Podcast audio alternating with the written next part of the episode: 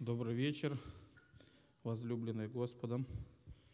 Звенит что-то вот, или мониторы выключить. Хочется всех поздравить с недельной празднованием Пасхи. Я верю, что однажды э, настанет время, когда Пасха, она будет единая, да, не будет таких разговоров. Но мы частично сегодня коснемся, почему они возникли, откуда это пошло все. И тема сегодняшней моей проповеди – это Пасха. А, Пасха – это э, отчасти праздник, отчасти и не праздник. Вот. Но э, если взять дословно – то э, на иврите, если вот перевести Песах, да, то можно перевести как, ну, более смысл, чтобы передать, это пройти мимо, но если дословно, то это будет э, переведено как э, обхождение, то есть э, само слово. И мы знаем, что Пасха, как она отобразилась как в Ветхом Завете, так отобразилась она и в Новом Завете. Все то же самое – Принципы Божьи, они не поменялись, они не изменились, все как было, так оно и есть. И мы знаем, что э, э, Пасха, она в Ветхом Завете, она э, ей, значит, ей сопровожда, ее сопровождали определенные какие-то события, да, то есть определенные, которые были в Египте. И мы знаем, что э, записано она в книге «Исход», вот, и мы знаем, что э, после того, когда Моисей, Бог к Моисею проговорил и сказал, что э, я поведу тебя к фараону, да, и ты должен будешь идти и с ним говорить от имени моего. И э, я не буду на этом долго останавливаться. Почему? Потому что э, я думаю, что каждый, каждый из нас знает, да, и подробности, все. Но то, что обрушилось на них, э, казни, вот 10 казней, это превращение всей воды Египта в кровь, нашествие жаб, нашествие кровососущих насекомых, мошек, вшей, клопов, нашествие песьих мух, это вот оводы, ну, как такие слепни большие, мор скота, страшные язвы, нарывы, гром молнии, гром молнии, град огненный и нашествие саранчи, трехдневная тьма египетская и смерть первенцев. И что интересно, что э, как только фараон отказывал, да, говорил, нет, я не отпущу, то Бог обрушивал сразу казнь за казнью, и все это ну, очень усугублялось. Я думаю, что жить в таких условиях было ну, просто, мне кажется, невыносимо. Это ну, становился просто хаос какой-то, определенные э, вещи, ну, определенные какие-то сложности. Вот. И мы знаем, что этому последовало, да? То есть выход из Египта, прошествие через море, пустыня, и после пустыни уже было, Бог верил э, спустя время обетованную землю, то, что Он обещал. Но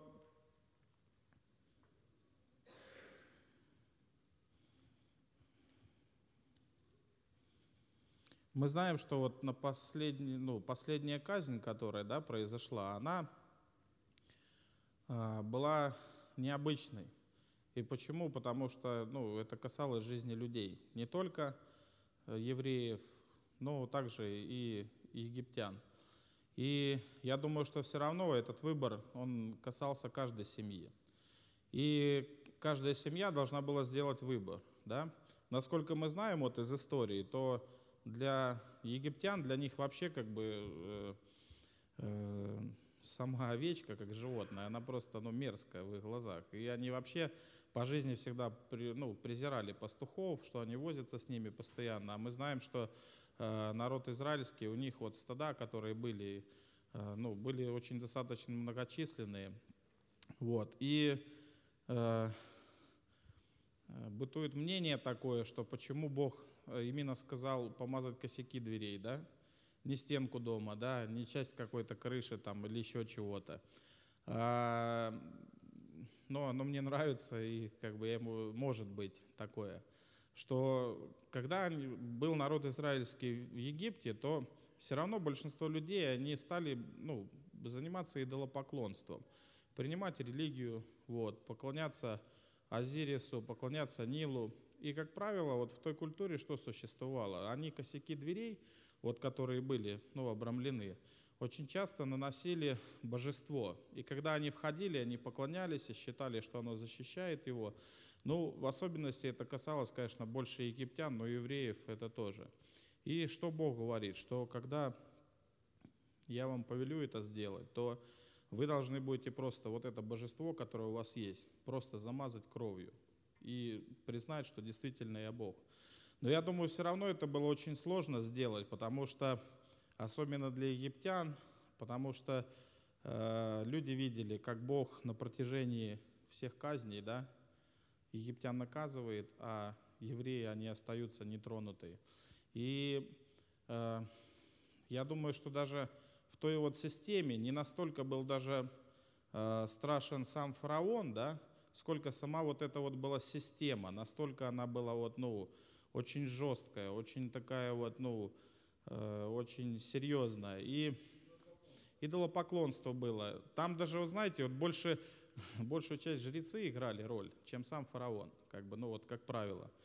И вот представьте, фараон, его, он считал себя воплощение Бога, да? И сказать, признать, отпустить, это значит признаться то, что ты не Бог, что ты, ну, вообще как бы, ну, поражение в твоей жизни. И Бог не, специ... Э, Бог э, не э, специально ожесточал его сердце, да, чтобы просто ну, показать всю мощь и все свое величие.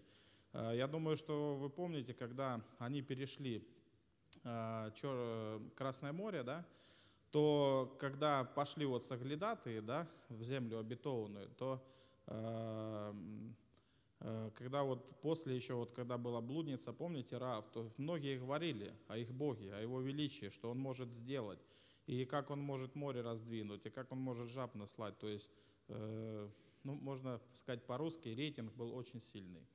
Вот. Но я не буду на этом долго останавливаться. Э, истории очень много, и она очень интересная. Вот. И на самом деле Э, мы на Пасху да, обычно говорим, что Христос воскрес. Э, но вот что интересно, я бы хотел бы вот на двух местах Писания просто посмотреть и увидеть э, четкий заложенный смысл Богом, что Бог определил, что такое есть Пасха. И давайте мы с вами откроем 1 Коринфянам, 1 Коринфянам 5.7.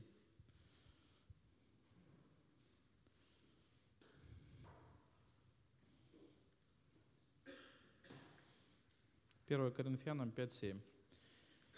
«Итак, очистите старую закваску, чтобы быть вам новым тестом, так, вы, э, так как вы бесквасны, ибо Пасха наша Христос заклан за нас». И откроем еще исход 12 глава, 11 стих. Исход 12 глава, 11 стих.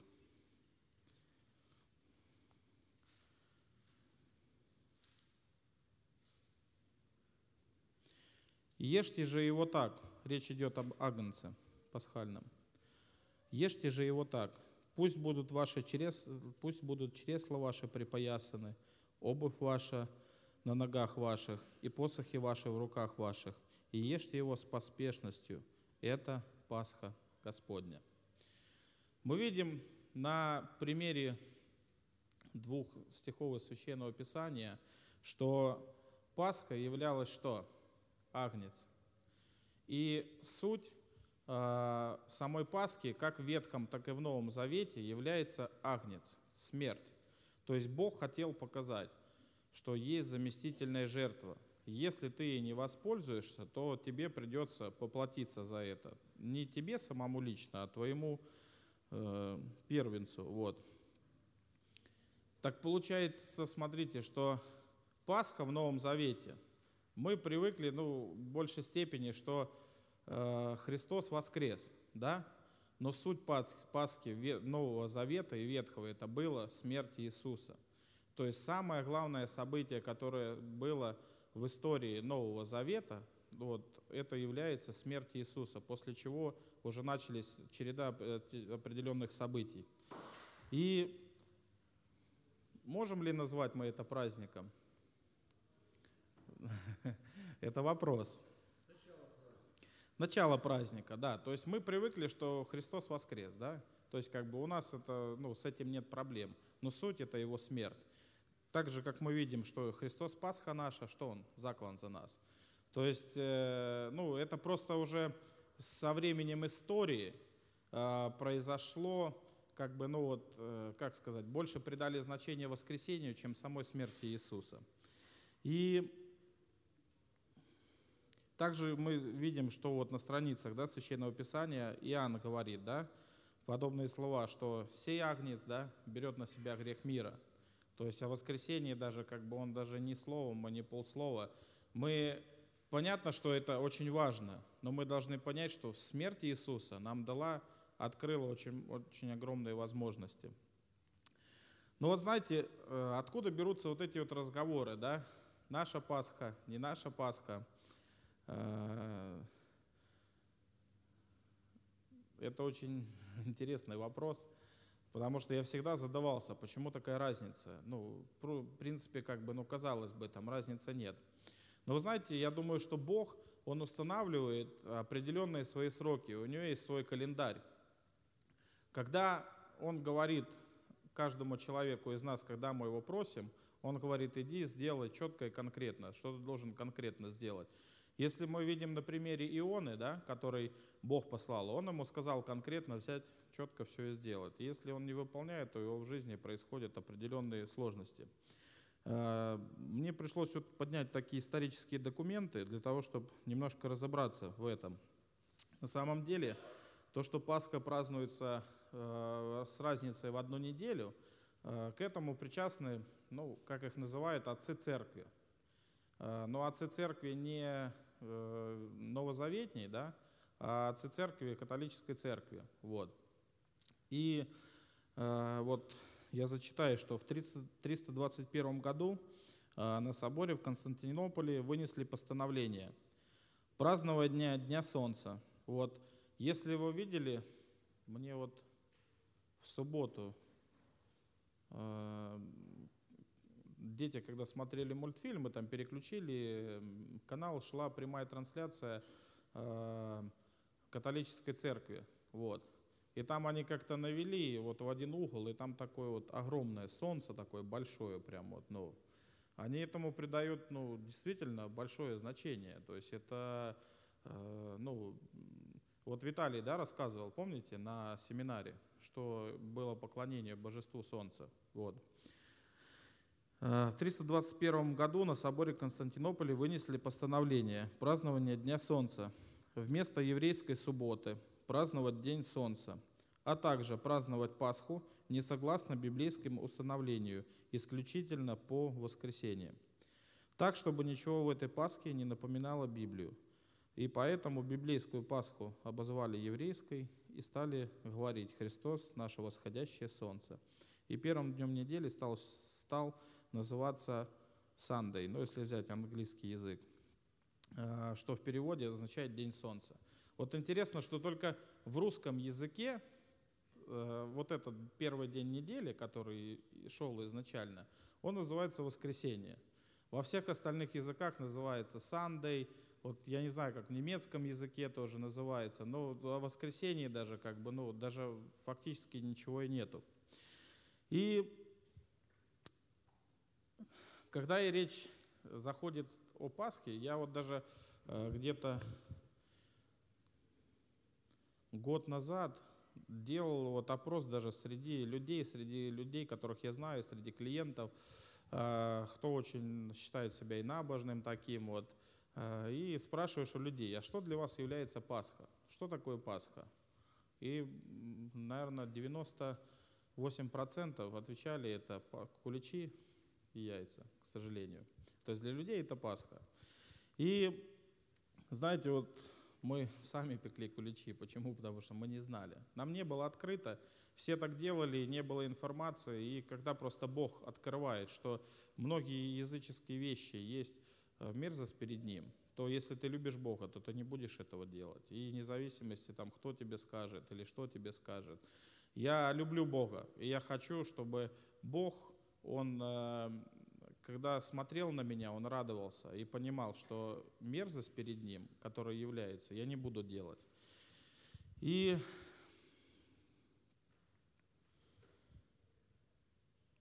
я хотел бы вот поговорить еще вот далее в продолжение Пасхи о последнем вечере, а, который был, э, в котором был Иисус и его ученики. И вы знаете, есть очень интересные очень символы и прообразы, а, которые дают нам понимание просто сути, а, что для, Бог, для нас Бог приготовил, что Он хотел для нас сделать. И как вы думаете, вот, ну я расскажу историю такую. А, значит, одна была программа, в ней участвовали богословы, и было ну, такая дискуссия, обсуждение каких-то вопросов, и э, где-то больше половины программы они сделали э, вопрос-ответ. То есть на экране высвечивался номер телефона, и они говорили, что каждый, кто хочет задать вопрос в прямом эфире, вы можете позвонить, и мы ответим, постараемся ответить на ваш вопрос. Значит, через несколько минут поступил звонок, вот, звонит парень молодой и говорит, что у меня, говорит, вопрос, говорит, к вам, говорит, да, говорит, мы слушаем вас, ваш вопрос, а, в чем он состоит, говорит, вы знаете, говорит, у нас в семье, говорит, беда. Говорит, что случилось? Говорит, мы, говорит, с женой разводимся. Ну, говорит, а в чем дело? Говорит, как мы можем помочь вам? А, говорит, вся проблема состоит в том, что мне, мы, говорит, верующие люди, все. Говорит, ну вы знаете, что, говорит, верующим нельзя разводиться. Это нету вообще, говорит, Бог не заповедал такого. Это очень, ну, не есть хорошо. И она говорит, меня убеждает, говорит, что Иисус, говорит, еврей. А я ей не верю, говорит. Вот у нас в этом и состоит беда. Печально, правда? Знаем мы, что Иисус и все его ученики, кроме Луки, они были евреями. И они жили в той культуре, и они следовали определенным традициям. И как вы думаете, какую Пасху отмечал Иисус? Ну, явно не православную. И он праздновал именно в тот день, тогда, когда она была назначена Богом. И э, Библия нам четко не указывает конкретно, был ли пасхальный агнец именно у Иисуса на пасхальной, пасхальном вечере. То есть на иврите он называется седер. Это пасхальный ужин. И если вы помните, сколько, может быть, Вячеслав, год назад или два года назад мы делали постановку, э, помните, да? То есть рассказывалось конкретно что является прообразом три мацы, которая лежит, это пресный хлеб, четыре чаши вина, что такое горькие травы, все. И в прошлом году, если вы помните, то э, в пасхальную неделю мы смотрели, помните фильм? Э, если интересно будет, я могу вам ссылку дать, чтобы вы посмотрели, там очень подробно все объясняется, символы все. И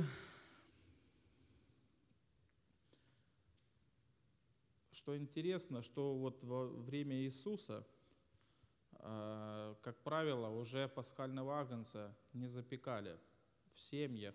Это было вот до Вавилонского пленения, когда вот до первого, когда действительно вот было в Иерусалиме очень такое интересное событие во время Пасхи, то есть во время предпасхального кануна Пасхи, когда люди брали агнцев, да, они приходили в храм, потому что по Божьему закону агнец был должен заколон только в храме.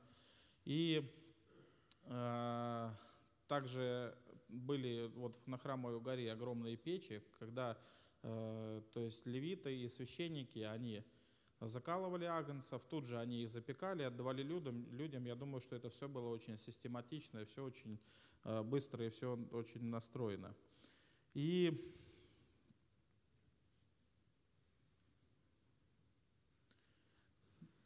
Иисус вместе со своими учениками они также делали. Но вот Агнца, ну, не, нам не говорит Библия, был ли у них или не был. Но, как правило, вот как я сказал уже, после Вавилонского пленения, то есть уже не было, они уже не запекали. То есть есть, был какой-то определенный символизм. Вот даже я присутствовал на э, празднике Песах вот, в синагоге, мне интересно были вот эти символизмы посмотреть, как это что делается. Все, ну, все достаточно очень интересно, но и на первый взгляд мне показалось много непонятного. Но когда уже стал разбираться, тогда уже более вот, ну, когда у нас было здесь вот постановка, более все стало понятно. Давайте мы с вами откроем Матфея, 26 а, глава, 17 стиха. Матфея 26, 17.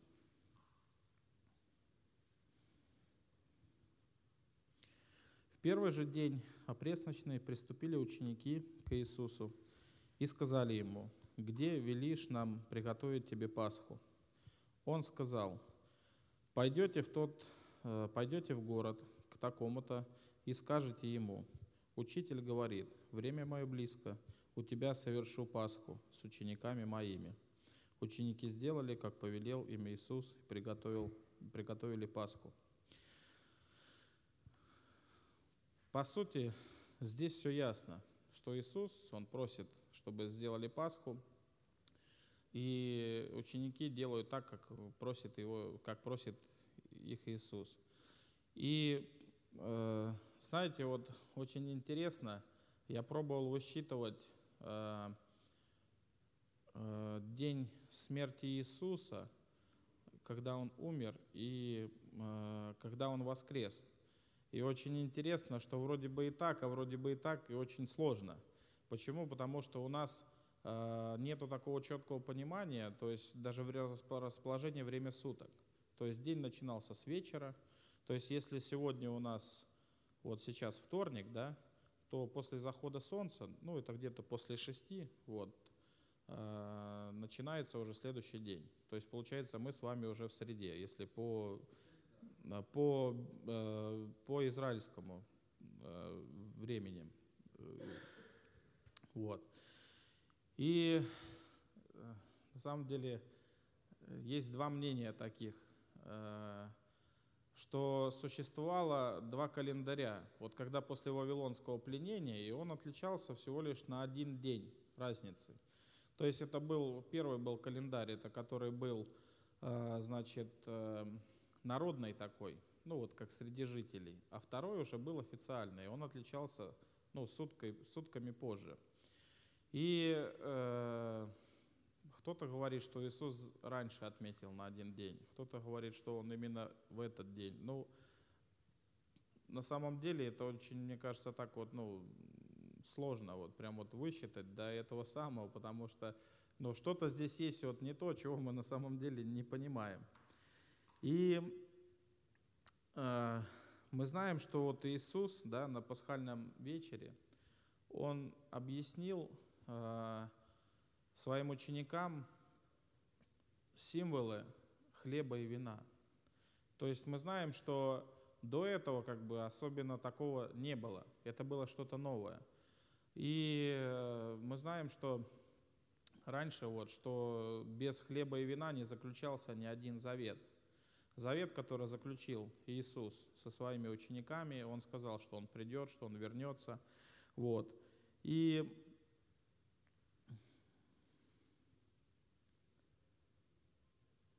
на самом деле мы знаем, что Иисус, Он был учителем – и мы знаем, что он был раввином того времени, и он был очень уважаемым среди раввинов, которые были э, очень мудрые, и его мудрости очень люди удивлялись. Почему? Потому что она действительно исходила от Бога.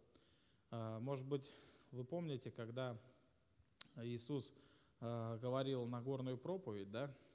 Вот во многих местах он говорит написано, а в некоторых он говорит сказано, да? А, и на самом деле, вот по еврейской традиции, у них э, ты не можешь выражать свое мнение, ты должен обязательно на чем-то основываться. Вот говорят там Раби Маймонит, э, значит, э, э, Раби Мойша, вот, сказал, и ты уже подтверждаешь его словами. Но Иисус говорит, сказано, а дальше говорит, а я говорю вам. То есть и людей это очень многих не устраивало. Но это я так, к тому, что Иисус был раввином. Его называют также раби, да? И вы помните, что э, вот э, мать сынов Завидеевых, да, она просила его э, о том, чтобы он посадил одного по правую руку, одного по левую, да?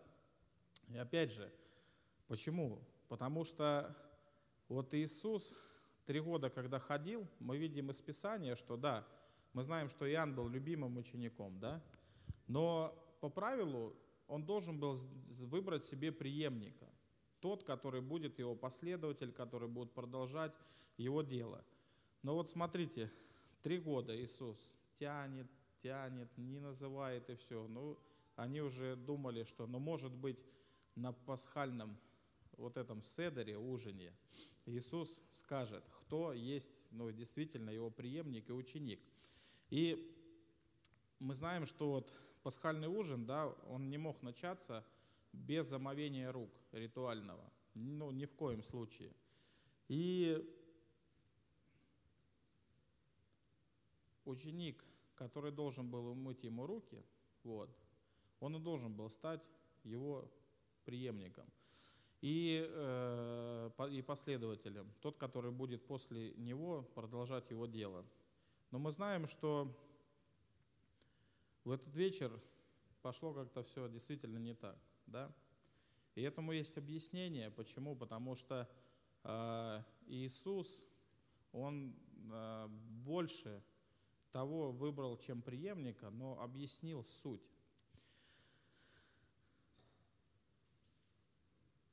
Если мы с вами откроем вот Иоанна 18, 28, чуть-чуть мы вперед забежим с вами, чтобы просто понять, вернуться к этому. Иоанна 18, 28. От Каиафа повели Иисуса в приторию. Было утро, и они не вошли в приторию, чтобы не оскверниться, но чтобы можно было есть Пасху. Мы с вами вернемся к этому стиху чуть-чуть позже.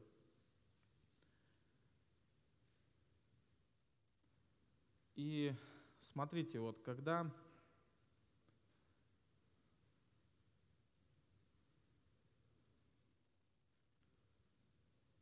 мы знаем, что Иисус, он, э, когда праздновал с учениками пасхальный вечер, то если мы знаем, то вот по традиции того времени, да, обычно ноги э, омывали в знак того, когда приходили в дом дорогого гостя, и слуга в знак почета своих друзей, ну, гостей, э, вот этого вот хозяина, он при входе обычно всегда умывал ноги, да, это было знак. Но мы видим, что Иисус, он в разгар самого э, пасхального ужина, он что, снимает верхнюю одежду и умывает ноги. Что ему говорит Петр? Господи, говорит, не можешь ты моих ног умыть вовек.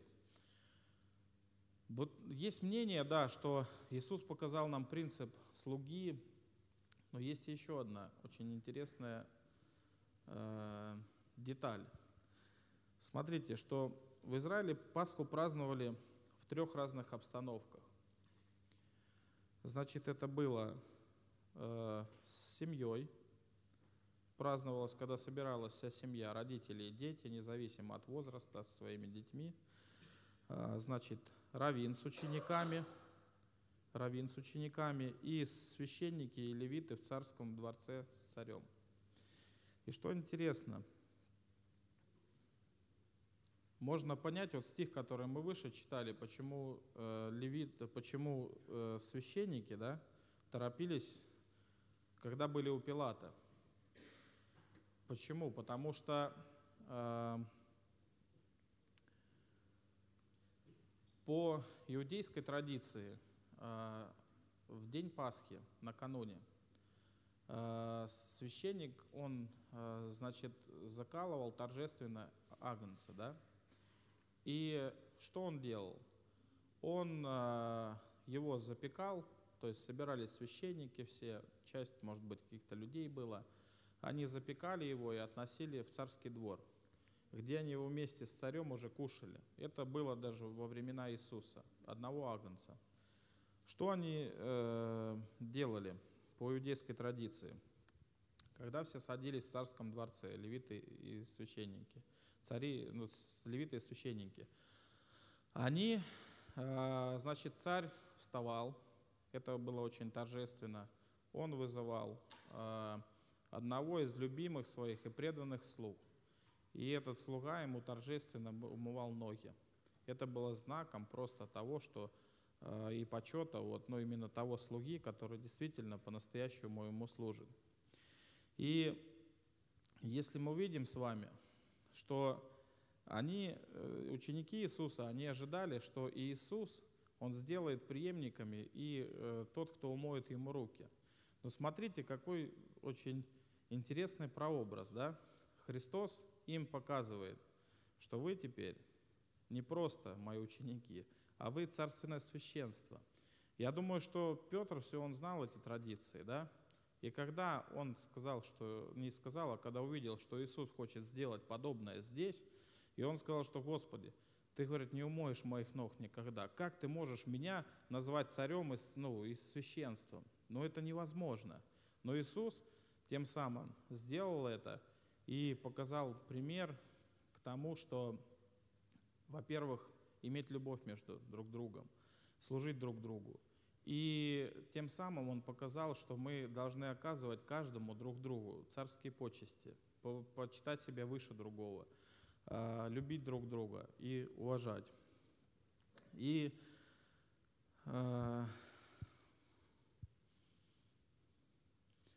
Мы знаем, что Бог на протяжении вот всей э, истории и существования храма, когда храм существовал, Бог, вот, знаете, Он красной нитью хотел показать, что без пролития крови, крови не бывает прощения. Вы знаете, э, в современном христианстве вот есть, э, вот, на мой взгляд, ошибочное мнение. Какое? Э, все замыкается, знаете, вот на каком-то покаянии. Покаялся, все, главное тебе молитву произнести, все, ты спасен, больше тебе в жизни ничего не надо, Господь тебя любит и все. Но если мы с вами э, посмотрим вот э, Иоанна, 1 Иоанна 1.6, то мы видим, что вот я прочитаю, 1 Иоанна 1.6, можете записать. Если мы говорим, что имеем общение с Ним, а ходим во тьме, то мы лжем, и не поступаем поистине. Если же ходим во свете, подобно как Он во свете, то имеем общение друг с другом, и кровь Иисуса Христа, Сына Его, очищает нас от всякого греха. Если говорим, что не имеем греха, обманываем самих себя, и истины нет в нас. Если исповедуем грехи наши, то Он, будучи верен и праведен, э, простит нам грехи наши и очистит от всякой неправды. Вот смотрите, в этом последнем стихе, что Он простит нам грехи и очистит всякой неправды, заложен принцип Божий. Вы поймите, что когда человек выходит и прилюдно кается, он не изменяется в один миг. Правильно? Это процесс. Бог должен человека очистить от всякой неправды. Какая неправда? Да ее полно. То, чем ты был наполнен, чтобы тебя очистить, это процесс. Я просто видел и знаю многих людей, которые проходит два года, да, они меняются, проходит пять лет, они другие. И совершенно это процесс. И мы не можем сказать, что Бог после покаяния сразу моментально, вот раз, только тебе покаяться надо, только произнести и все. А дальше уже все, спасение получил, этот дар его потерять невозможно, живи, радуйся и все, больше тебе в жизни ничего не надо. И знаете, вот понятие, вот почему Бог не может просто простить, да, забыть. А, и почему должен всегда кто-то пострадать?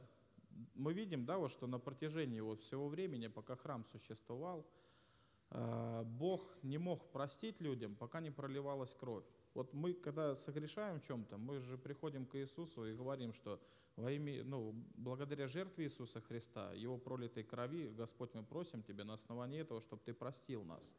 И принцип остается тот же самый. Вот смотрите, два понятия простить. Мы возьмем даже, ну, вот как мы привыкли в обиходе, да, и как это существовало ранее, более, ну, огромный заложенный смысл. Приведу вам пример. Значит, два соседа дружат вместе. И один сосед решил э, забор немножко так отнести, ну, немножко там, когда делал, чтобы никто не видел, там на полметра, да. А тот увидел, да. Ну, слово за слово, наговорил кучу всего, но сосед понял, что не получится, забор поставил обратно, вот. И тот, который накричал на него, вот приходит домой, а совесть внутри судит, вот. И думает, ну как-то вот ну, неудобно, можно было как-то вот покорректнее сказать, как-то вот более, ну, поаккуратнее там. Ну, все равно ж люди поняли бы, вот. Ну и проходит несколько дней, и тот понимает, что надо зайти в гости, принести торт, посидеть, попить чайку, ну и наладить отношения. Он заходит, стучится в дверь, открывает сосед, говорит, слушай, прости меня, вот, ну, виноват. И они налаживают отношения и дальше живут спокойно. Но Библия нам показывает немножко другой пример прощения. Он более глубже и более Э, имеет смысл. Помните, где в Библии написано, что Иисус, Он понес наши грехи. Он не, э, не простил нам, а именно понес. Смотрите, тот же пример, но только в другом, немножко под, под другим углом. Тот же сосед приходит через неделю и говорит, слушай, у тебя же выходные, да, Можешь дать мне машину? Вот мне там два дня надо, чтобы вот, ну, доделать э, кое-какие дела свои, вот, но не успеваю. Ну, мы же друзья с тобой, друзья. Ну, бери, ладно, все. В первый же день машина в дерево, сосед в больнице, который за рулем. Тот узнает, значит, приходит и, ну, видя такое, такое, как сказать, как Александр Ильич говорит, действие – в больнице, он приезжает и видит, зубы выбиты, тут такой фингал, голова перемотана, ребра сломаны, вот так вот на растяжке лежит, ну, два месяца лежать, сложный перелом. Он смотрит на него, и этот на него смотрит, который взял машину. Он говорит, прости. Ну, понятное дело, что он простит его, да? А кто будет рассчитываться за машину? У того еще кредит висит, а, ему еще выплатить надо, надо на работу ездить, ему надо это выплатить, еще надо что-то прикупить, чтобы, ну, чтобы на чем-то ездить. Вот. Понятное дело, что он простит его на словах, но придется как-то возмещать ущерб. Значит, тот, когда выписывается, вот, приходит к нему, разговаривает, а сосед его, как говорят, гол, как сокол. Ничего нету. Все, позабрали все, взять не с чего. Вот. И получается что? Что он понимает, что вот э, за содеянное определенное действие ему лично придется взять ответственность за него, выплатить кредит, купить новую машину и совсем разобраться. Вот. Вот что такое понятие ветхозаветнего и новозаветнего смысл – прощения. С тем самым мы видим, что когда Христос страдал на кресте, Он за, за нас, Он взял ответственность за наши грехи, Он понес их. То есть Он взял ответственность и тем самым доказал свою любовь к нам. И Он просто выразил э, к нам любовь и просто дал понять, что без Него в Царство Божие у нас нет входа. Мы не можем. Иисус говорит о том, что э, «Я есть путь истинной жизни, и никто не приходит к Отцу, как только через Меня». У нас нет другого пути. И понимая принципы, принципы вот эти Пасхи, мы можем сделать выводы, что Иисус на примере с учениками, Он показал, что мы есть царственное священство, что мы должны служить друг другу, оказывать царские почести – и почитать другого выше себя. И Бог нам показывает, что без пролития крови не бывает прощения. Что Бог, что Иисус Христос однажды взял за нас ответственность за наши поступки и грехи. Но тем самым мы будем стремиться для того, чтобы познавать Бога, и чтобы Бог, Он всегда в наших сердцах, Он прославлялся. Поэтому давайте мы помолимся, поблагодарим Бога за то, что Он совершил однажды для нас. А, Господь, мы благодарим Тебя за Твою жертву, которую Ты однажды занял за нас пострадал, Господь. Господи, мы благодарны Тебе за то, что Ты любишь нас, и любишь нас, безусловно, Отец. Господь, я благодарю Тебя за то, что, несмотря на наши проступки, Ты все равно смотришь на нас, Господь, и любишь нас, потому что мы являемся Твоими детьми. Господь, помоги нам и дай сил нам избавиться, Господь, от многого. То, что не нравится Тебе, Господь, и то, что неудобно Тебе, и не угодно Тебе. Я прошу Тебя, благослови нас и дай мудрости, и дай нам сил, Господь, побеждать, Отец мой, с Твоей помощью грех. И я прошу Тебя, даруй просто мудрости каждому, углубляться в Слово Твое и понимать, Господь, что иногда мы не всегда бываем такие, Господь, какие мы хотим и мечтаем о чем-то. Но я знаю, Господь, что в Тебе все возможно. И Ты любящий Бог, Ты заботишься о нас. И мы идем, Господь, в правильном направлении и благодарим Тебя за все. За все Тебя славим. Аминь.